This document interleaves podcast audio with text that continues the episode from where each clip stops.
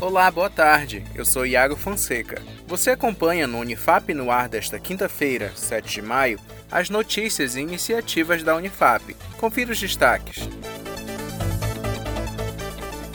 Inscrições para cursos EAD. O Instituto Federal de Brasília abriu inscrições para cursos profissionalizantes à distância. A nossa repórter Letícia Morim fala pra gente. Oi, Iago. Pois é, o Instituto Federal de Brasília, o IFB, está com oferta de quatro cursos de formação inicial continuada, FIC. São cursos profissionalizantes na modalidade de ensino à distância, EAD. Ao todo, são 1.800 vagas para concluintes do ensino fundamental completo e do ensino médio médio completo. Acesse o edital disponível no site da Unifap e faça sua inscrição gratuita até o dia 10 de maio. A iniciativa faz parte do programa do Governo Federal Novos Caminhos. Obrigado, Letícia.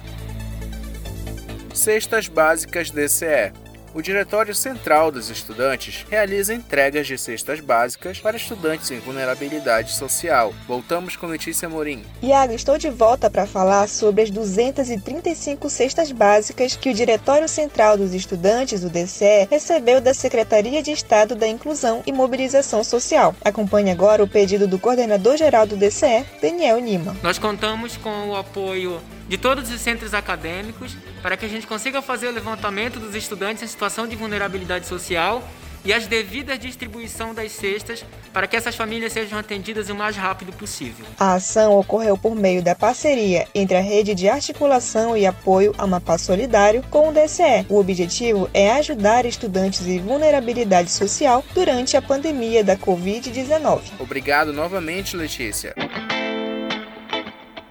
Anote agora a dica do dia. O livro digital Quarentena: Reflexões sobre a Pandemia e Depois, organizado por Anjuli Tostes e Hugo Melo Filho, oferece uma análise sobre a crise epidêmica do coronavírus no âmbito político e social. O e-book reúne entrevistas e artigos de pensadores brasileiros e internacionais. O livro é gratuito e o link está disponível no site da Unifap. O Unifap no ar de hoje fica por aqui. Acompanhe outras notícias no site unifap.br e nossas redes sociais em @unifapoficial. Esta é uma produção da Assessoria Especial da Reitoria, a CESP, e Escritório Modelo Unifap Notícias. Um ótimo dia para você e até mais.